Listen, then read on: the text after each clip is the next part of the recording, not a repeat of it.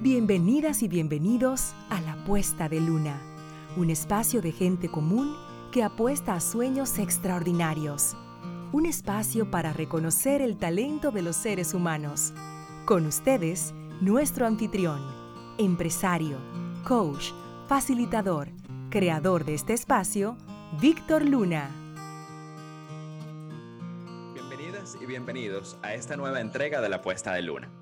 Esta conversación me entusiasma mucho porque trataremos dos temas que están muy presentes en mi vida en este momento y que me encantará relacionar acompañado de un gran ser humano y un gran profesional con amplios conocimientos sobre el tema.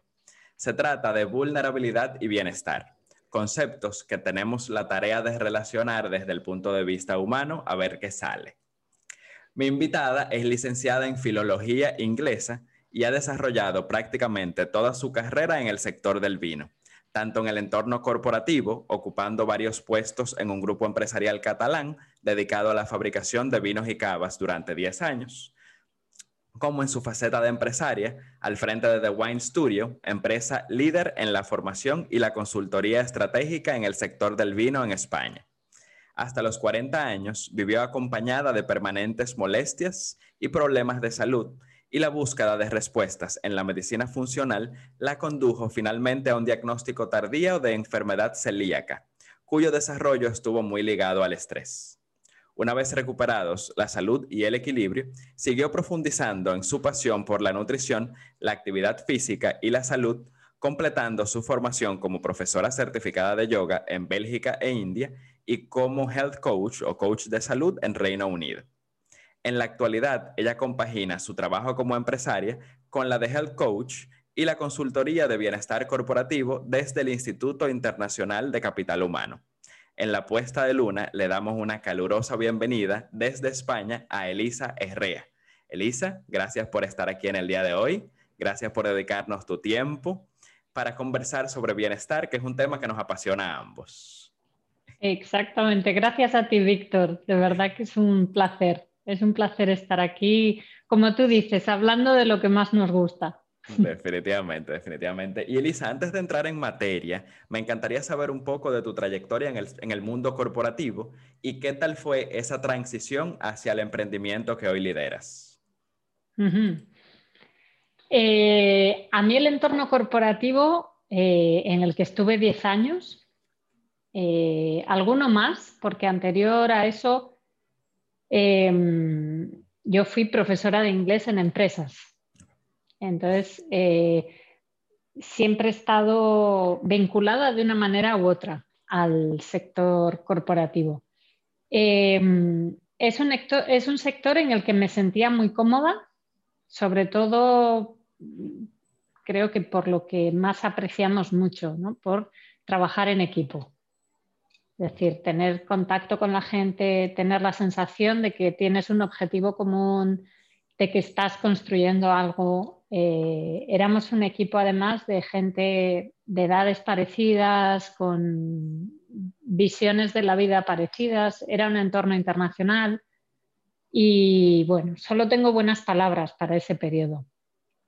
Eh, también es verdad que fue un periodo en el que yo tenía pocas, digamos, obligaciones familiares, entonces disponía de todo mi tiempo para dedicarle a mi trabajo. Viajaba muchísimo, viajaba cerca de 150 días al año, más de la mitad de mi tiempo lo pasaba viajando, eh, lo cual se hacía incompatible cuando llegó el momento de formar una familia, al menos para mí. Esto creo que además es un tema muy personal, ¿no? Sí. Eh, ¿Es incompatible o no? Depende. Si para ti lo es, adelante, porque es muy lícito. Mm, para mí no lo era. Y ahí empezó mi transición, Víctor. Eh, dándole vueltas a de qué manera podía ser compatible mi, digamos, mis ganas de desarrollarme en el sector del vino fuera de la empresa que me había dado un techo y me había dado un marco de seguridad durante 10 años y, y mi familia también. Entonces, eh, en el momento en el que yo dejaba la empresa, eh, además teníamos en vista un traslado al extranjero para pasar tres años en Bélgica, nuestra primera estancia en Bélgica. Y yo estaba embarazada. Entonces, mm, mi empresa me ofreció seguir trabajando con ellos, pero eh, me pareció que era el momento de dedicarme a lo que más quería, que era ser madre y planificar mis próximos años. Y así arrancó la transición. ¿Y qué tal la transición? ¿Fue, fue compleja? Fue, ¿cómo, ¿Cómo te sentiste durante el proceso? Mm. Me sentí muy ilusionada, pero tuve momentos de mucha, mucha incertidumbre, mucha inseguridad. Eh, empecé sola y ahora miro para atrás y digo, ¿cómo pude yo? ¿Cómo podía hacer todo esto sin mi equipo? Madre mía. Y me podía la ilusión, desde luego. Me podía la ilusión y creo que además los emprendedores nos hacemos por el camino. Eh, cuando no hemos tenido formación empresarial, nos vamos formando por el camino y vamos aprendiendo a base de prueba y error. ¿Y cómo llega Elisa al mundo de la enología? Eh, de la filología a la enología. Hay un camino, bueno, extensísimo. Porque rimaba. Dije, rima biología, pero no me gusta tanto. Me gusta más la enología. y es un poco más divertida también. No, llegué de casualidad, llegué de casualidad porque yo de hecho vengo de la única región de España en la que eh, hace 20 años no se hacía vino. Vengo de Santander, que de vacas sabemos mucho, pero de, de, de uvas sabemos poquísimo. Y, y fue por un anuncio en el periódico. De hecho, venía eh, de vivir en Alemania. Había estado viviendo una temporada en Alemania, volví a España y haciendo la mudanza, eh, desenvolviendo algo que había comprado, estaba envuelto en una hoja de periódico. y era la sección de anuncios de un, periódico que tenía ya unos días.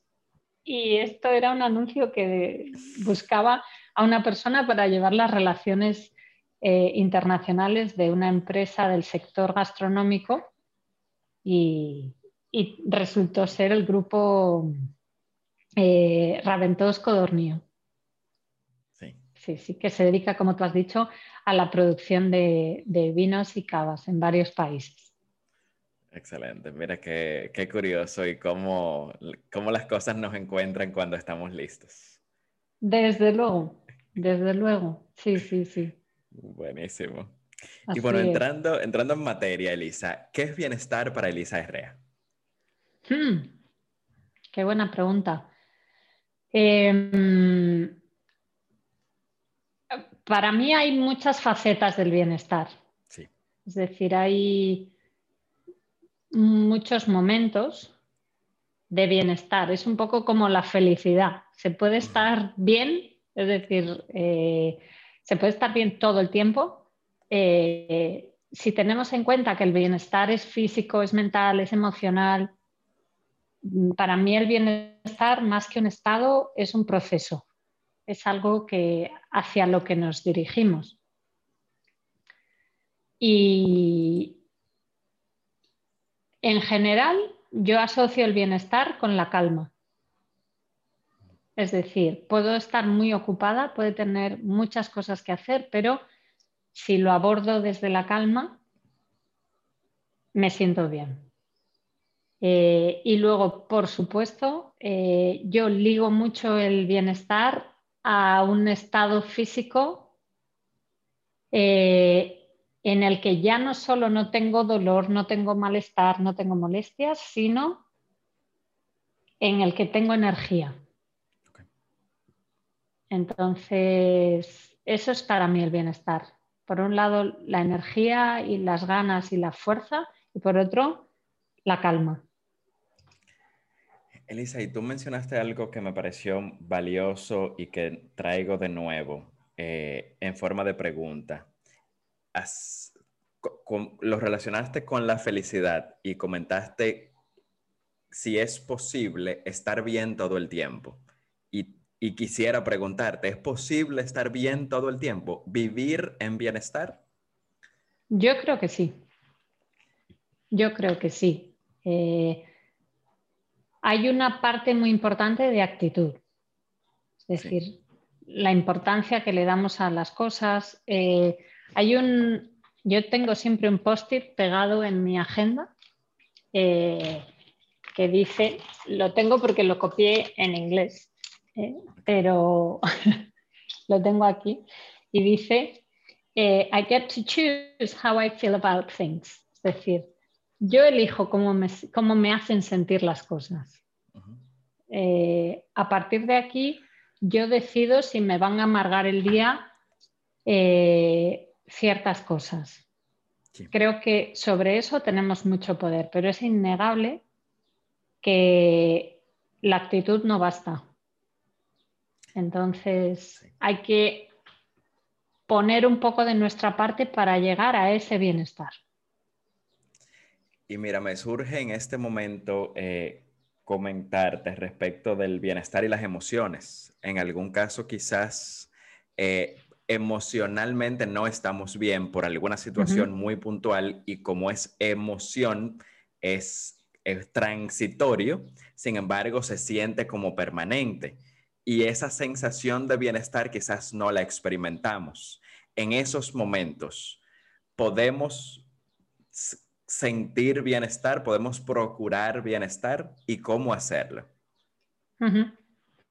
Mira, eh, cuando a mí me pasa esto, porque me pasa como le pasa a todo el mundo, no siempre estamos bien, no siempre estamos contentos, a veces tenemos miedo. Mm, a mí me sirve de mucho, aunque suene atópico, anclarme al presente a este momento, ahora, ahora mismo. Eh, te voy a poner un ejemplo. Eh, a mí no me gusta volar. No me gusta. Eh, me gusta y no me gusta. Es una cosa muy rara. Yo quería ser piloto, recuerdo. Y de pronto no, sé qué me pasó. me encanta ir en avión, pero lo paso mal. Es una contradicción. Es una contradicción absoluta, yo lo sé. Cuando consigo estar tranquila en un avión, me encanta. ¿Cómo consigo estar tranquila en un avión? A ver. Yo cierro los ojos y digo, vamos a ver, Elisa, tú ahora estás bien. Sí, pues ya está. Un segundo detrás del otro. O sea, no pienses en qué puede pasar. Es que ahora no pasa nada. Ahora mismo no pasa nada. Y hay otra cosa que me ancla. Como profesora de yoga, eh, mi mejor amiga es la respiración. Eh, entonces, mm, esto tiene una explicación fisiológica. Eh, primero, que estamos enfocando nuestra atención en una cosa concreta, que es nuestra respiración. Pero además, cuando respiramos hacia el abdomen, estamos mandando la señal a todo nuestro sistema de que todo está bien. El estrés produce la sensación contraria, es decir, cuando respiro solo hasta el pecho, estoy lanzando una imagen de alerta, un mensaje de alerta. Cuando respiro hacia el abdomen, es la señal contraria. Entonces, eso me sirve a mí, decir, eh, ahora mismo estoy bien y respirar. Y, y eso me recoloca casi siempre. También te digo que soy de carne y hueso, Víctor. no siempre me funciona. Pero, bueno. Pero, es importante primero reconocernos como de carne y hueso y segundo también eh, relacionarnos con el darnos cuenta de que estamos bien, que es una de mm. las cosas que yo mismo utilizo y practico. O sea, el hecho de, de, practicar el estar aquí, ahora y reconocer que mm. estamos bien, nos conecta con ese bienestar. Y eso es lo que de pronto yo quisiera que la gente se llevara de, este mm. espacio. Y, eso pues me anima a preguntarte, ¿cómo comienzas a relacionarte con temas de bienestar? Yo sé que a partir de lo que, de lo que compartimos en la bio, eh, tuviste problemas de salud, eh, te hicieron un diagnóstico, pero a partir de ahí te surgió algo y, y, en vez de, o sea, mucha gente tiene una afección de salud, eh, se trata la afección de salud, se, se sana y sigue con su vida sin embargo, o sea, siento que en tu caso hubo, un, hubo una transición importante en, en términos de, de, conectar con bienestar y continuar con el proceso de conseguir bienestar y procurarlo para los demás. Sí.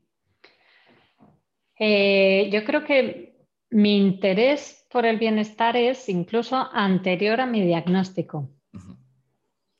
eh, yo desde que puedo recordar, ya siendo un poco adulta, recuerdo ir al médico y preguntar, no lo sé, yo recuerdo que tenía muchas sinusitis, que ahora sé que todo venía provocado por, por, mi exposición al gluten.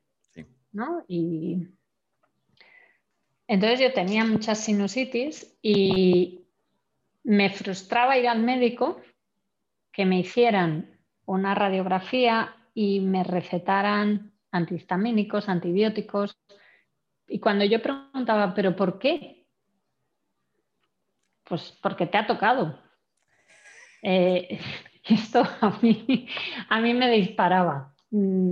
Era eso, era, por supuesto, el aparato digestivo, que era aquello era un drama. A mí me han llevado a casa desmayada miles de veces desde un restaurante de pronto yo estaba en el restaurante, tenía un dolor tremendo, sudaba y me caía al suelo.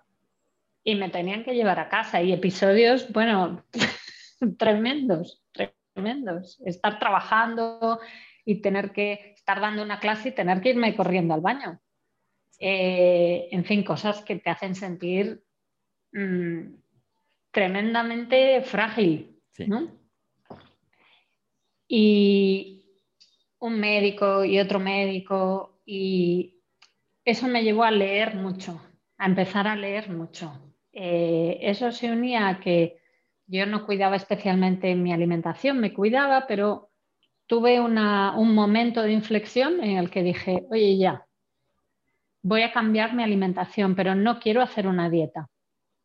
No quiero sentirme limitada, no quiero sentirme Mm, digamos, a dieta. Entonces empecé a leer eh, y empecé a, digamos, a asimilar conceptos pues, como el índice glucémico de los alimentos, eh, a qué velocidad eh, nuestro cuerpo procesa los hidratos de carbono. bueno, ¿qué eran los hidratos de carbono? empezó a interesarme muchísimo la nutrición. y me di cuenta que no solo perdí peso, sino que además me encontraba algo mejor. Mm, algo. Aquello no, paro ahí.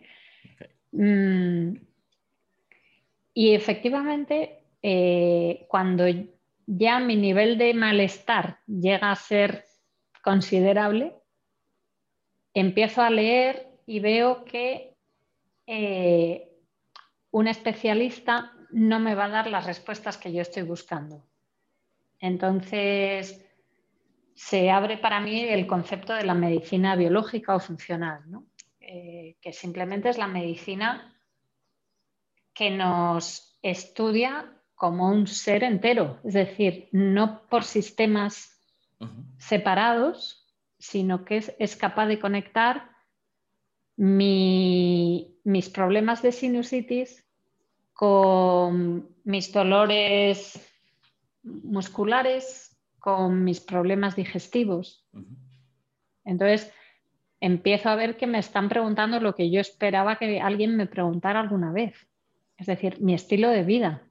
Y, y ahí se me abren los ojos y primero, gracias a la medicina funcional, eh, hice muchos cambios, descubrí una nueva manera de cocinar una nueva manera de alimentarme e incluso una nueva manera de entender el bienestar, en el que yo tengo el control, yo tengo algo que decir. Y para mí ese fue el gran descubrimiento, es decir, tú no haces tu vida y de pronto si algo falla vas al taller.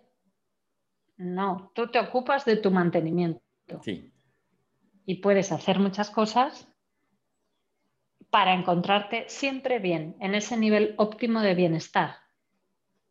Y ese para mí fue el, gran descubrimiento y lo que me llevó además a querer compartir esto con el mayor número de personas posible. Súper interesante, Elisa. Y me lleva a preguntarte eh, sobre esas cosas que haces, sobre las que tienes control, o sea, cómo aplicas tú el bienestar en tu vida, con cosas que veo que con nutrición, pero, pero ¿qué otras cosas? Eh, suplementos, eh, o sea, ¿qué implica ese estilo de vida? En primer lugar, conocerse. Es decir, no hay una receta que sirva para todo el mundo.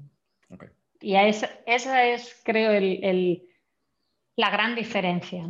Eh, somos, somos individuos, entonces nuestras condiciones y nuestro medio ambiente es distinto.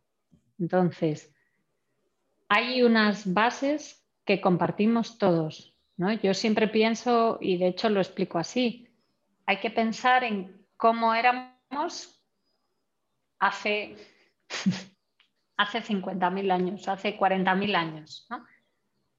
¿Para qué estaba preparado nuestro cuerpo? Nuestro cuerpo estaba preparado para comer alimentos naturales que se encontraban en la naturaleza. Estaba preparado para moverse, porque había que ir a buscar todo eso y, se vivía al aire libre. Eh, estábamos preparados para seguir los ritmos de la luz solar. Es decir, acostarnos cuando se pone el sol y despertarnos cuando sale el sol. Estábamos preparados para... Y tenemos un sistema maravilloso que nos ayuda, yo lo llamo el sistema de superpoderes, que es el estrés el estrés son nuestros superpoderes y, hay que verlo desde una visión positiva. A ver. Cuando estoy en peligro, es decir, si yo estoy delante de, en un paso de cebra, se acerca un coche y veo que me va a atropellar, tengo que hacer algo. Claro. Ahí van los superpoderes. Yo esto lo comparo con, con Superman, ¿no? Que pasa de ser periodista se abre la camisa Superman y sale, salen los superpoderes. Entonces, tus pupilas se dilatan, tus músculos se tensan, respiras más rápido, eh, se acumula el azúcar en la sangre para alimentar, eh, para llevar glucosa a los músculos, porque tu cuerpo se está preparando. Se, bloquean todos los sistemas que no son necesarios en ese momento corta el aparato digestivo, corta el sistema inmunológico, corta el aparato reproductivo. Esos son superpoderes, eso es maravilloso. Vamos a y, y te enfocas absolutamente en lo que está pasando en ese momento. Vale, pero eso está pensado para salir de ahí máximo en media hora. Si no, vamos, están atropellados 100 veces. Pero tienes que salir de ahí. ¿Qué pasa? Que hoy en día nos acostamos cuando queremos. Sí. Y además llevamos una luz puesta todo el día en nuestro móvil. Sí. Eh, nos levantamos después de haber dormido muchas veces un poco menos de lo que necesita nuestro cuerpo. Eh, vivimos muchas horas sentados. Eh, no vemos tanto la luz del sol como quizá estamos preparados. Eh, comemos, mm, bueno, alimentos que se han puesto a nuestro alcance, eh, que nuestro cuerpo no siempre está preparado para digerir. Y que además no aprovecha porque no tienen tantos nutrientes como esos alimentos que son naturales. Y por último, mantenemos el, estrés durante demasiadas horas. claro, todos esos sistemas que se bloquean se mantienen bloqueados. Por eso cuando estamos estresados es habitual que nos salga un herpes en el labio o que tengamos una gripe o que tengamos problemas intestinales, ¿no? A cuánta gente le, sucede esto, ¿no? Es decir, el estrés nos... Hay una, una, doctora que me gusta mucho que es especialista en estrés y ella, ella habla de un huevo duro, ¿no? De un huevo cocido, ¿no? Por fuera parece que está normal, aparentemente, pero por dentro, pobre huevo, no tiene nada que ver con el que era su aspecto original. Y, y bueno, pues tú me preguntabas, que me he enrollado mucho, ¿de qué manera tengo control de mi bienestar? Tratando de volver a eso para lo que estoy programado. Con pequeños pasos, muy pequeños, muy pequeños. No podemos hacer grandes cambios de golpe, pero sí podemos hacer pequeños cambios que se convierten en hábitos constantes. Definitivamente. Y mira qué interesante, Elisa, que tú mencionas el estrés y lo mencionas desde ese lugar, o sea, como un superpoder. Y yo sí recuerdo algún especialista en algún momento que he escuchado que nos comentaba o me comentaba que el estrés, eh, o sea, que el, por ejemplo, el miedo el cuerpo no identifica o no puede ver la diferencia entre que venga un animal salvaje a comerte y que tengas una presentación en frente a 100 personas. Entonces, eh, para, para, fines del cuerpo es el mismo miedo y es la misma sensación. O sea, se detienen los sistemas, como tú dices, y me enfoco en el, en el problema que tengo que resolver. Sin embargo, si estoy todo el tiempo bajo esos niveles de ansiedad donde tengo todos mis sistemas detenidos, evidentemente pues voy a tener un, choque, eh, eh, óyeme, eh, malísimo para el cuerpo porque no voy a estar, no va a volver a los niveles que se requiere para continuar funcionando de la manera en que funciona. Entonces, viéndolo desde ese punto de vista, el estrés es de, las, de, los males que aqueja a la sociedad en sentido general en este momento. Desde luego, desde luego, porque vivimos eh, en, yo creo que sobreutilizándonos.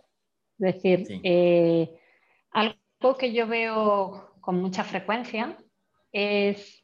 Mm, que, tendemos a meter en un día más cosas de las que nos caben. Y eso produce estrés. Eso produce estrés, eso produce muchísimo estrés, además de frustración, mucho estrés, porque nos obliga a ir corriendo a todas partes. Y mm, a mí me gusta pensar que se pueden hacer las cosas sin tanta prisa. Es decir, no pasa nada. Si hoy no consigues hacer esas cinco cosas, seguro que hoy podías hacer dos y dejar para mañana dos, porque es lo que te cabe en tu día. Eh, y luego, es verdad que hay cosas que escapan a nuestro control. Y esto lo hemos hablado tú y yo alguna vez, ¿no? sobre todo en el entorno laboral no somos dueños de nuestra planificación siempre. Sí. Definitivamente. Pero, perdona, Víctor, no, pero simplemente quería decir que en lo que está en nuestra mano, yo creo que hay que reflexionar eh, en el tiempo que nos pertenece a nosotros, mm, pensar de verdad si me caben tantas cosas. Definitivamente. Y, relacionarnos de una manera distinta con lo que no cabe. Exacto. O sea, lo que no cabe no nos puede generar estrés porque simplemente no cabe. Entonces, no, no, no, lo necesitamos. No necesitamos ese, ese, esa sensación de frustración adicional que, que no representa lo que conversamos al principio, que es estar aquí y ahora y manejar lo que puedo con, lo, con los recursos que tengo. Sí, Entonces, sí, sí. Y mira, a mí me, mm, ¿qué te digo? Me llama la atención y me, mm, me, o sea, me preocupa el hecho de que, de cómo nos hemos olvidado del bienestar. O sea, nos, no nos relacionamos con el bienestar. ¿Por qué tú entiendes que es tan difícil para el ser humano relacionarse con el bienestar en estos tiempos? Creo que porque no nos han educado para que el bienestar sea una prioridad el, bienestar a todos los niveles. Eh, incluso, eh, es decir, tener un momento para nosotros, eh, yo, lo llamo el TPM, es el tiempo para mí. aunque sean cinco minutos, es decir, nuestro propio placer siempre está el último en la lista. Y es una prioridad. Es decir, debería estar muy alto en la lista. Aquello que me da placer y que me aporta bienestar es, lo, primero. Sí, y es lo último que estoy haciendo. Y es lo último. Entonces, si no cabe, bueno, no pasa nada porque tengo obligaciones. Ya, pero tu obligación primera es estar bien. Sí. Entonces, creo que hay una parte muy grande de cultura ¿no? igual que con el ejercicio físico, ¿no? Parece que si no sufres, no rindes. Parece que si no vas a un gimnasio a que te griten, eh, no, no, va a haber ningún bienestar. no hiciste eh, nada, si no te gritaron y no te pasaste dos horas ahí y te moriste casi en el camino. Pues exacto, no. cuenta, no cuenta. Entonces, tenemos una confusión tan grande con lo que es el bienestar mm, que, creo que es un tema cultural, es un tema que creo que está cambiando. Tengo la sensación de que todo esto está cambiando. Muy poco a poco, esta cultura de no te quejes, sigue, aprieta los dientes, avanza, eh, creo que está cambiando y somos más humanos nos estamos dando cuenta de, cuáles son nuestras verdaderas necesidades y estamos creando entornos, creo, más sanos en ese sentido. Yo estoy de acuerdo contigo. Y, qué interesante que mencionas lo del TPM, que lo anoté porque me pareció súper importante y súper eh, interesante el concepto. Eh, y aquí, pues, me permito conectarlo con el concepto de vulnerabilidad. Eh, nosotros, al momento de, de, relacionarnos con esa palabra, pues las relacionamos en un contexto negativo, vulnerabilidad económica, vulnerabilidad social, eh, personas en vulnerabilidad y la... sin embargo, el concepto de vulnerabilidad es mucho más amplio que eso y, y de y se me hace que nos han vendido el que tenemos que olvidarnos de una parte del concepto. Entonces, me, llama muchísimo la atención porque esa parte que nos han vendido que se nos debe olvidar tiene que ver justamente con nosotros, con nuestras, nuestras necesidades, con, con, nuestro, con nuestra autenticidad, con el hecho de decir lo mm. que pensamos y sostenerlo. Y, y eso eh, quiero, quiero ver cuál es tu mirada en ese respecto. O sea, cómo, primero, cómo los relacionamos el concepto de bienestar y vulnerabilidad y, y cuál es tu mirada sobre ese, sobre ese aspecto. Hmm. Pues a mí también me parece muy interesante, Víctor. Y, y, creo que sin, sin vulnerabilidad no crecemos. Eh, bueno, primero porque tenemos que quitarnos de encima esta cultura de, del aguantar, del no quejarse, del ya bueno, pero es que esto a mí no me gusta, es que esto a mí me sienta mal, es que en esta situación estoy incómoda. Eh,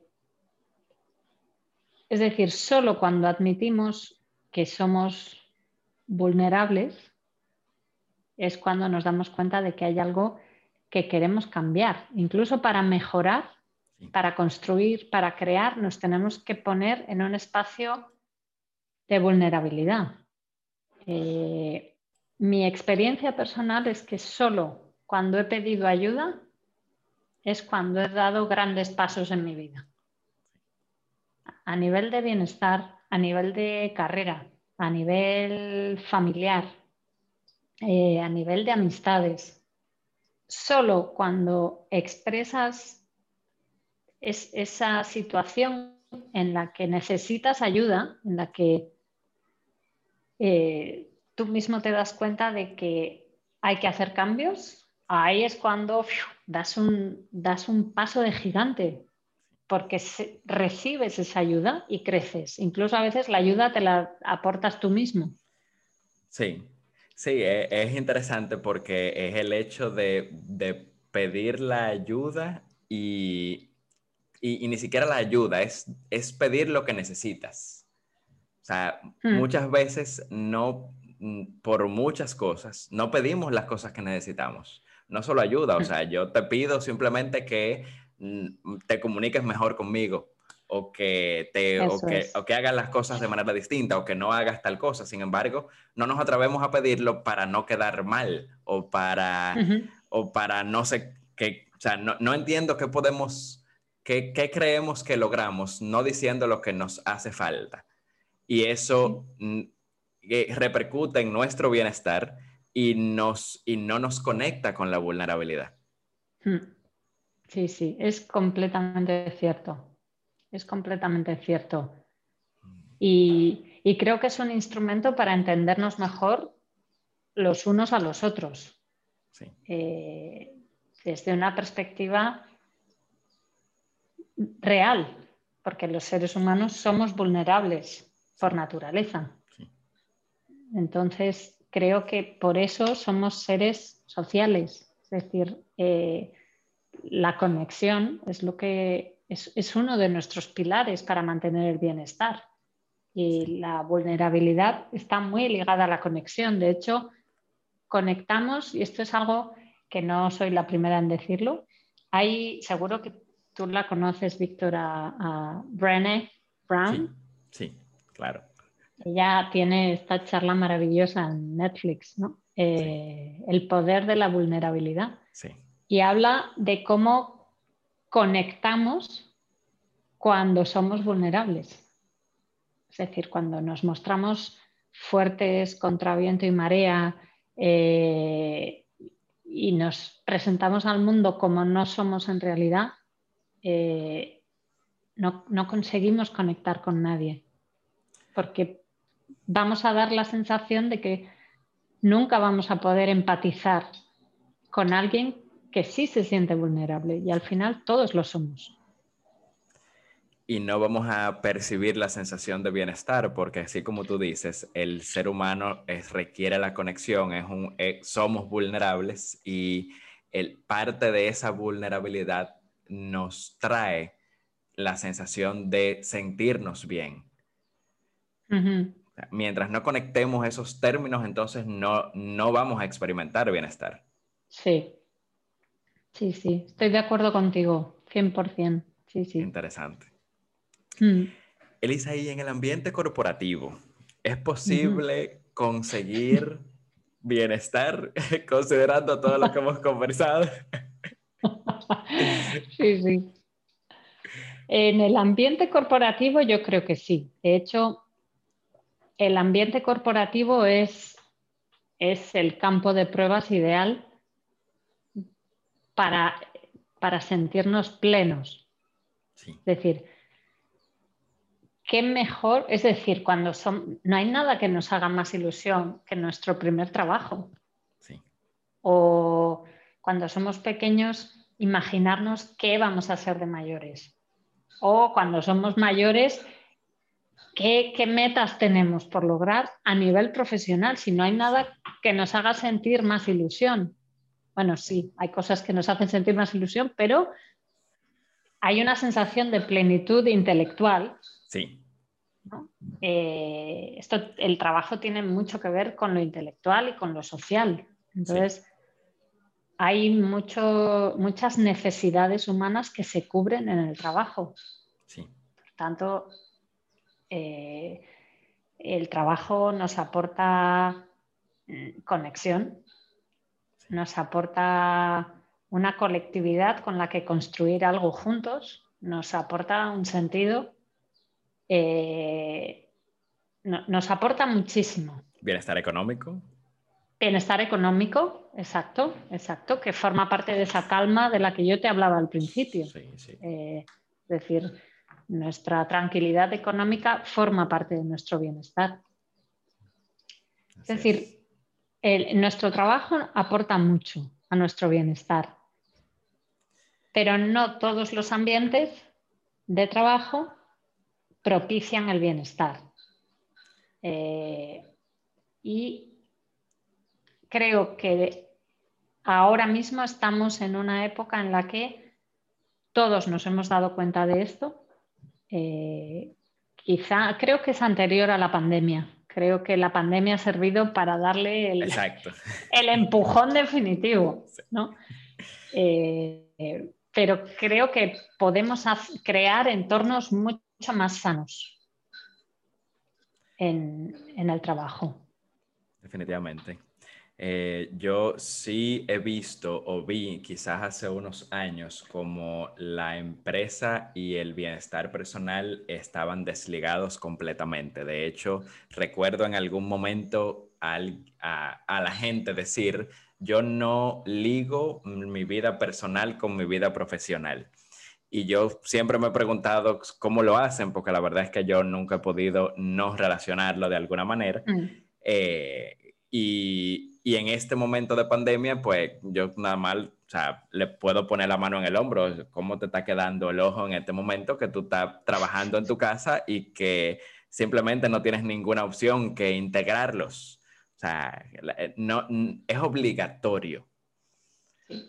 Entonces, en estos momentos, ¿cómo la empresa eh, puede continuar diciendo que una cosa no tiene que ver con la otra? O sea, son, sea, son dos partes de un mismo cuerpo, vamos a decir. Sí, sí. Eh, ¿Por dónde empezar aquí? Mm, este, tema es, fascinante, es decir, es... Como tú dices, gracias a la pandemia se ha derribado ese muro entre lo personal y, el trabajo. Eh, yo durante este año he visto casos de todo tipo. He visto empresas que en pocos meses han transformado completamente sus entornos de trabajo para adecuarse a la situación y para favorecer el bienestar de las personas. Obviamente todo empezó por mandar a todo el mundo a su casa y poner los medios necesarios para que todos pudiéramos seguir trabajando.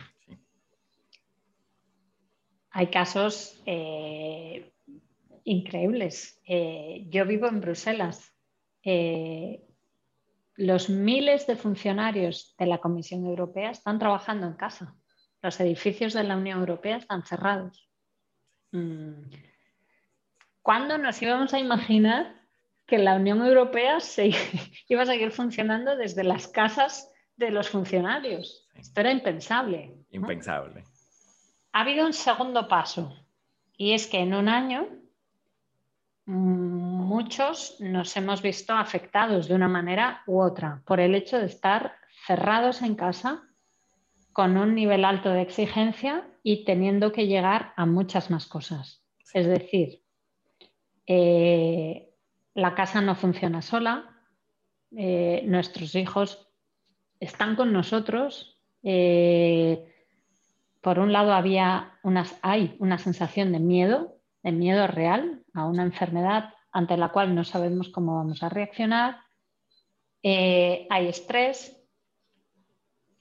Muchas empresas vieron esto y pusieron medios para resolverlo y para atender a sus eh, equipos emocionalmente. Y esto tú lo sabes mejor que nadie, Víctor, ¿no? Porque habéis hecho mucho trabajo en ese sentido. Gracias. Em, pero también he visto casos increíbles de, y veo todavía, ¿no? De empresas que siguen trabajando completamente centradas en los resultados, en, casi, y no estoy exagerando, ignorando las necesidades como seres humanos de sus trabajadores. Eh, y, lo he visto y lo sigo viendo. Y creo que quizá no les va a ir mal hoy, pero estoy segura de que no son empresas sostenibles. Simplemente porque al final el talento se marcha, las personas mm, no aguantan esos entornos de trabajo porque tienen unas necesidades que chocan por completo con lo que están viviendo día a día en su trabajo y les está afectando a su salud, les está afectando a su bienestar emocional. Entonces, veo mucho talento eh, migrando por este motivo. Y esto es evitable. Sí. Es evitable. Así es. ¿Qué tú entiendes que nos falta como sociedad para que logremos un estado de bienestar general? Pues creo que la misma calma de la que te hablaba al principio. Creo que es una cuestión de ritmos y una cuestión um, quizá incluso en lo puramente material. Y esto igual suena, mm, utópico, pero eh, imaginemos que una empresa tiene unos objetivos X, ¿no? Llegar a esos objetivos supone que sus equipos tengan que trabajar horas de más, tengan que sentirse sobrecargados. Es decir, ¿qué pasa si yo, como director general de mi empresa o como propietario de mi empresa, qué pasa si yo este año admito un proyecto menos? ¿Qué pasa si empiezo un proyecto menos y dejo este proyecto para el año que viene? Eh, una de las cosas que, a mí más me gustan de trabajar a los dos lados, de trabajar como directora general de mi empresa y por otro lado, eh, trabajando en el bienestar corporativo, es precisamente que yo he llevado a mi equipo a una situación de estrés. Y ellos me lo han dicho y, nunca les voy a estar suficientemente agradecida. Es decir, eh, es que estamos haciendo demasiado. ¿Por qué? Porque yo no decía que no. Quizá no por querer llegar a unos resultados, en mi caso, porque me cuesta decir que no. Y ya a la tercera que digo que no, ya estoy muy cómoda diciendo que no pero no, no me afecta solo a mí, afecta a los demás. Entonces, mm, creo que eso tiene mucho que ver con el bienestar corporativo. Y tú el otro día, cuando tú y yo hablamos eh, de este tema, y dijiste una cosa que me gustó muchísimo, y era que no se están teniendo ciertas conversaciones en el entorno corporativo. Eh, y creo que Mm, hemos asumido que las empresas tienen que funcionar obligatoriamente de una manera determinada. Entonces creo que es el momento de cuestionar esto. Cuestionar, bueno, pero ¿qué es lo que importa realmente? Es decir, ¿qué, qué beneficio trae una empresa? No es solo el económico. Una empresa mm, puede generar bienestar en todos los sentidos, incluyendo el económico, para un grupo de personas. Eso ya es el objetivo de un empresario. No solo sus resultados, no solo su prestigio como empresa, es que el orgullo de que un número de personas, me da igual que sean cuatro o veinte mil, vivan mejor porque trabajan en tu empresa. Eso, eso tiene un valor que quizá solo nos estamos planteando ahora. Sí, y, mira, ahora que, comentas sobre eso, no pude dejar de pensar en en la diferencia de una organización que de pronto esté manejada por un director, por un consejo, algo por el estilo, y quizás alguna organización donde eh, tiene que dar unos resultados de cara, por ejemplo, a la bolsa. Como mm, se supone que no importa lo que pase, mientras tengamos esos resultados estamos bien. Sin embargo, mm, por debajo también reconozco que una empresa que tenga políticas orientadas al bienestar, que retenga el talento, pues definitivamente tiene al final del día mejores resultados. Entonces, ¿cómo se contrapone la, una, una, decisión frente a la otra y cuál es la mejor decisión en este sentido? Y siento que al final el bienestar, procurar el bienestar es la mejor decisión. Sí, sin duda además. De hecho, eh, es muy curioso ver cómo los pioneros en este sentido muchas veces son empresas que cotizan en bolsa. Sí.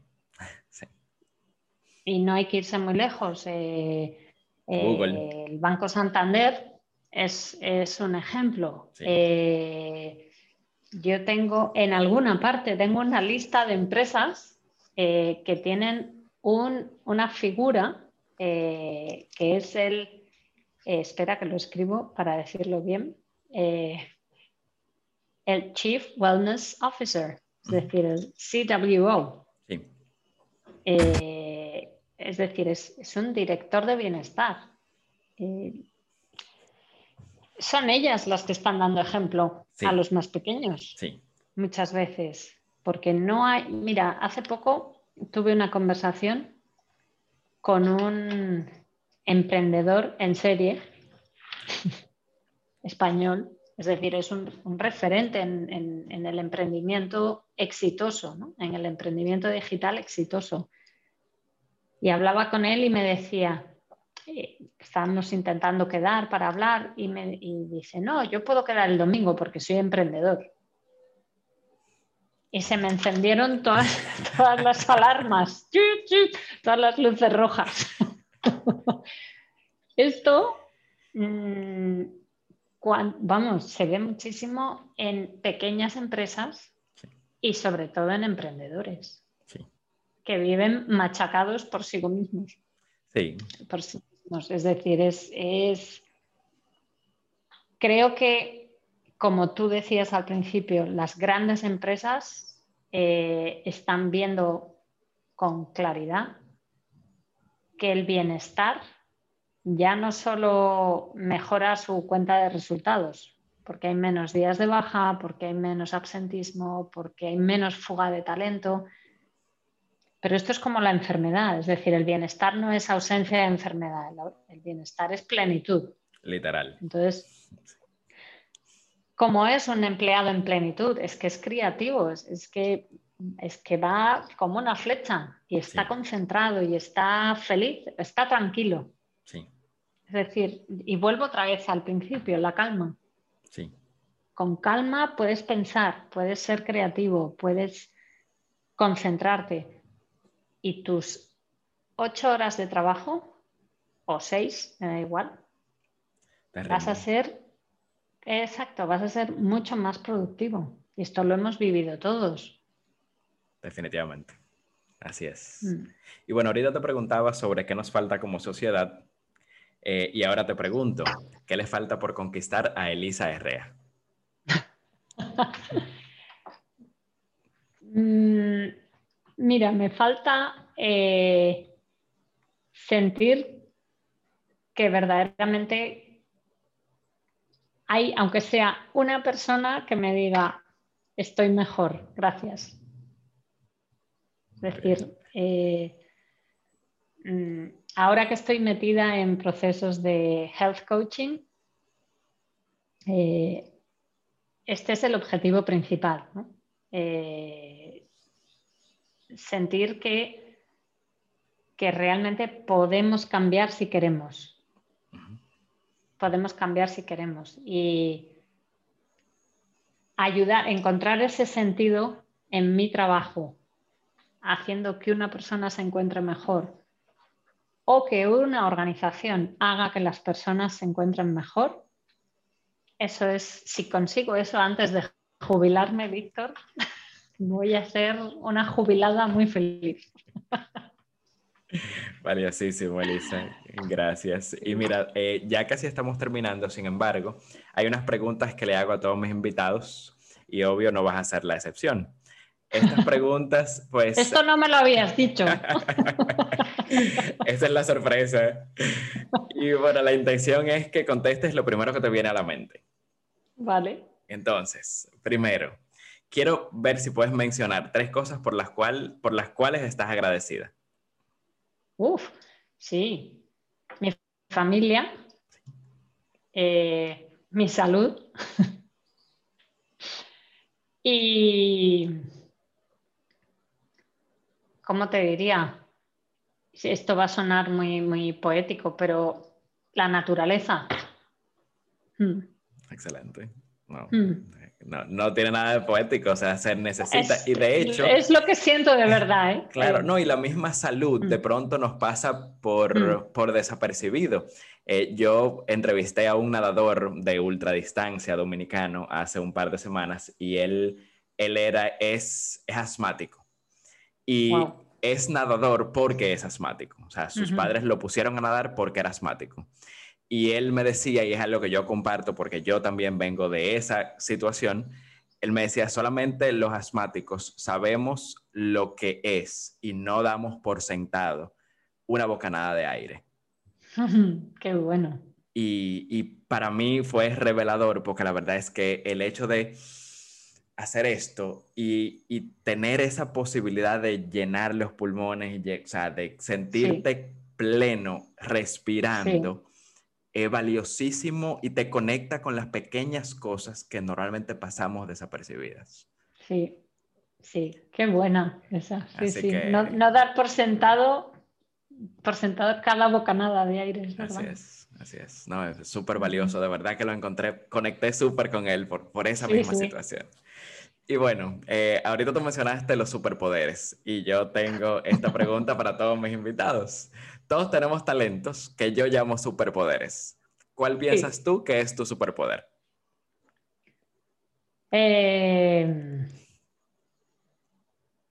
la conexión. La conexión. Yo tengo la suerte de tener un padre que yo siempre cuento que los padres enseñan a sus hijos a no hablar con desconocidos. Y a mí el mío me enseñó a hablar con todos los desconocidos que pudiera. y lo sigo haciendo. Sí. Buenísimo. Súper interesante. Mira, lo voy a tener en cuenta definitivamente. Hay que, hay que modificar un poco el discurso. Elisa, ¿cuáles excusas aún adornan tu pared? Eh, esta es buena, esta es buena.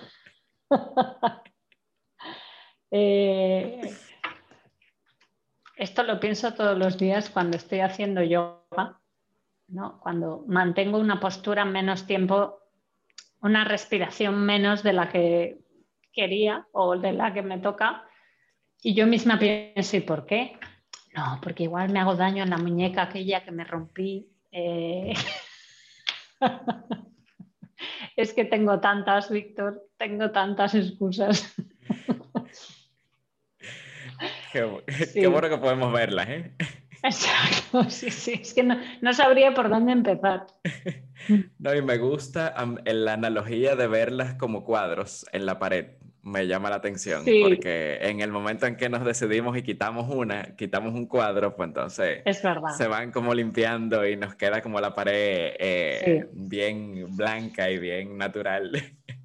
Sí. Buenísimo. ¿Te consideras un aprendiz? Sí, siempre. Siempre, siempre. Hmm. ¿Cuál es el aprendizaje que más atesoras? Eh, el bienestar. Interesante. Sin duda. Hmm. ¿Qué o a quién consideras un gran maestro? Mm, a mi padre. Buenísimo. Hmm. ¿Qué enseñanza quisieras dejar en el mundo? Mm. que quizá que se llega muy lejos sonriendo, hasta por teléfono, ¿no? Que el, poder de sonreír. Hmm. Gracias, Elisa, por estar aquí. Gracias por Gracias A ti. Gracias por este tema, porque la verdad es que para mí eh, eh, fue uno, de los regalos de la pandemia y, trato siempre de, de, experimentarlo y de conectar con el bienestar desde donde quiera que esté. Eh, gracias por tu intención de dedicar tu tiempo a ayudar a otras personas a tomar el control de su salud y de su vida y a crear entornos de trabajo que fomenten el bienestar. Yo creo que eso es una cruzada en la que estamos los dos. Y, vamos a por ello, Víctor. y vamos a por ello. Sí, sí. Así es. Pues gracias a ti, de verdad ha sido como siempre un placer charlar contigo. Gracias, gracias. Y a ustedes amigos de la puesta de luna, si les gustó este episodio, si les llamó la atención el tema, los invito a comentar y a compartir sus ideas en estos espacios y abrir la comunicación para que veamos cambios de paradigmas en nuestras sociedades y que dejemos en ella mejores seres humanos y recuerden mantenerse siempre siendo aprendices. Hasta la próxima.